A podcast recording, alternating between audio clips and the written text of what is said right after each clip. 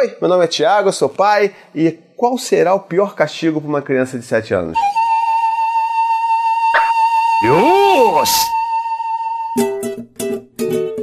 Então esse vídeo vai ser um vídeo curtinho para eu contar uma história. Na verdade não é uma, é, é uma história, mas eu quero comentar com vocês um negócio que aconteceu engraçado comigo, de alguém que provavelmente buscou por qual o pior castigo para uma criança de 7 anos e acabou caindo no meu site. Pois é. Mas antes, é claro, a gente vai fazer aquele nosso recadinho maroto do paizinho. E no recadinho do paizinho de hoje, eu quero lembrar a vocês que eu tenho uma campanha de financiamento coletivo. E como é que funciona essa campanha? Você que gosta do meu trabalho aqui, você sabe, eu não tenho nenhum apoio de grandes organizações maléficas que querem controlar o nosso conteúdo. É tudo aqui independente, feito por gente como a gente. Então, você, se você quiser me ajudar a manter esse trabalho, se você quiser ajudar a gente a melhorar o nosso trabalho aqui no canal, a pagar também os custos de manter o site, manter o canal, você pode ir lá em apoia.c barra e contribuir mensalmente com 5 reais, 10 reais, mil reais. Você pode lá contribuir com um valor que não vai machucar o seu bolso para você poder contribuir todo mês e aí você vai sentir aquele calorzinho gostoso no coração de estar ajudando alguém que você gosta do trabalho. Bom, vamos lá. Eu, às vezes, fico olhando lá nas, nas estatísticas de Google, não sei o que, para saber o que, que as pessoas buscam e o que, que faz com que elas cheguem no meu site. E aí chegou uma pessoa e falou assim: Ok, Google, qual é o pior castigo para uma criança de 7 anos? E aí o que, que o Google fez? Eu vou levar a luz para essa pessoa. Eu vou levar essa pessoa pro Brasil, vírgula. E é isso que aconteceu. Se pessoa for pro meu site, eu espero que ela não tenha ficado chateada comigo. Eu espero que ela tenha realmente visto outros caminhos bacanas, né? De qualquer maneira, o que eu queria mesmo era conversar um pouco sobre isso com você. Vamos pensar um pouco sobre a estrutura do castigo, tá? Eu sei que eu já falei bastante sobre castigo aqui e cantinho no pensamento, mas eu quero falar sobre uma coisa diferente no castigo hoje, que é o seguinte: a Jane Nelson, que é autora do livro Disciplina Positiva, inclusive recomendo muito que vocês leiam o livro dela, ela fala um negócio que, cara, é genial para mim. Como é que a gente quer que a criança faça o melhor se a gente faz com que ela se sinta pior primeiro? Pensa. Tá vendo só? Paizinho, vírgula, também é filosofia. Então vamos pensar numa coisa aqui. A criança cometeu um erro. E digamos essa criança de 7 anos, ela deve ter feito um erro muito feio pro pai ou pra mãe ou para quem quer que seja, tá buscando um negócio desse, né? E essa pessoa, essa criança fez um negócio muito ruim, pode ter desrespeitado a regra que fosse, a regra mais importante daquela casa, essa criança desrespeitou. E aí, cara, por que, que você acha que ela vai melhorar o comportamento dela se você fizer com que ela sofra bastante com isso? Sabe? Tenta pensar um pouco na sua vida. Se você tá lá no seu trabalho lá, tic, tic, tic, trabalhando aí, você faz uma cagada. Deletei um arquivo importante. Você faz uma cagada. Aí o que acontece? O seu chefe vem te dar aquela chamada de atenção.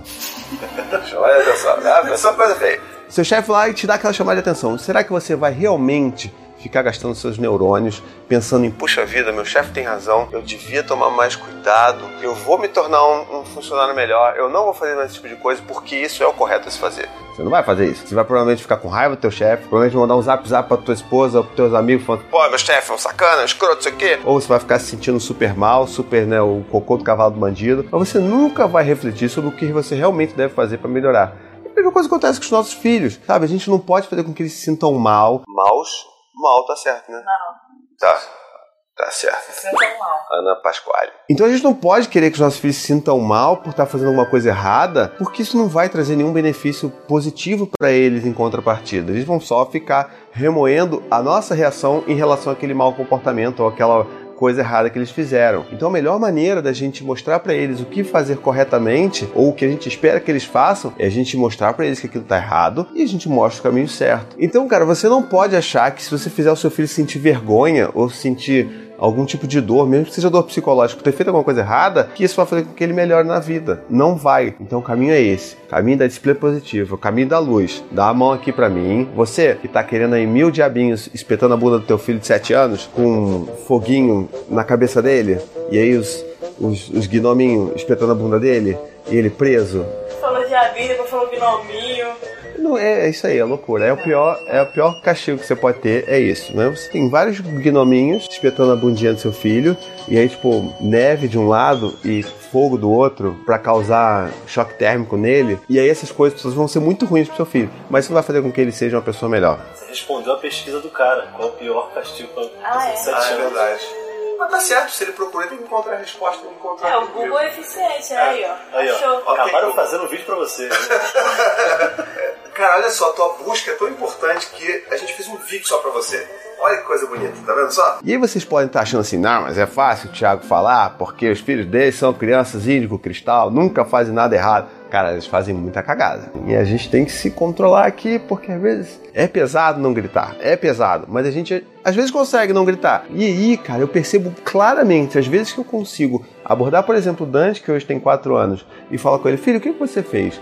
Ah, ele fez isso, eu fiz isso, bati na minha amiga na escola, não sei o que lá. E se você vai perguntando para ele o que vai acontecendo, o que, que ele pensa, se ele acha que brincadeira que machuca é um negócio legal. E aí você vai construindo uma história e você vai mostrando para ele, ele vai percebendo que aquilo que ele fez não foi um negócio legal. E aí você dá ferramentas para ele, pra ele avaliar o que ele fez, sem que ele se sinta ameaçado pelo que eu tô falando ou humilhado. Então é aí que a gente vai conseguir trazer um pouco da lição que a gente está querendo ensinar para os nossos filhos de uma maneira positiva. E por isso que eu acredito tanto na eficiência da disciplina positiva. Se você tiver alguma história que você quiser compartilhar aqui nos comentários, deixe aqui sua história sobre aquele momento, aquele raro momento que você conseguiu não perder as estribeiras com seu filho, você teve uma conversa que ele não se sentiu ameaçado. Eu sei muito bem que é tenso criar filho. Eu sei, eu tenho dois aqui. E eu sei que às vezes a gente perde as estribeiras, a gente quer, pô, acaba tentando sucumbir ao castigo, ou tenta achar que nada que a gente está fazendo funciona.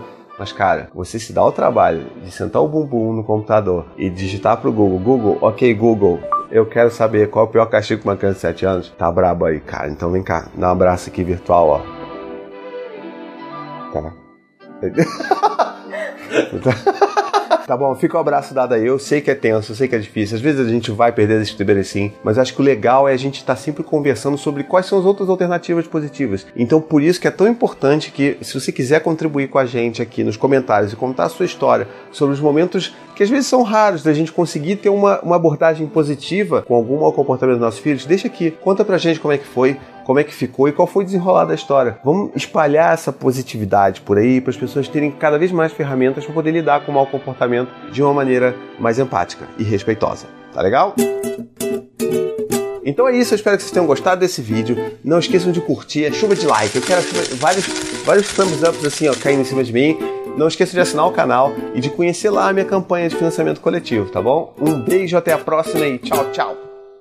Offer deadline on Oak Street, aisle 3. Welcome to the housing market. I'm with Redfin, and I'm here to help. I need to sell my house. Great. Redfin charges a 1% listing fee when you buy and sell with us, which is more than half off the usual fee and saves you an average of $8,400. Oh, wow, is that all? Uh, yep. I'm kidding. You had me at 1%. Want to win? Sell with Redfin. It's real estate done right. Average savings is Redfin refund plus 1 listing fee, subject to minimums. Not available in all areas. Learn more at redfin.com. C A D R E 015 21930.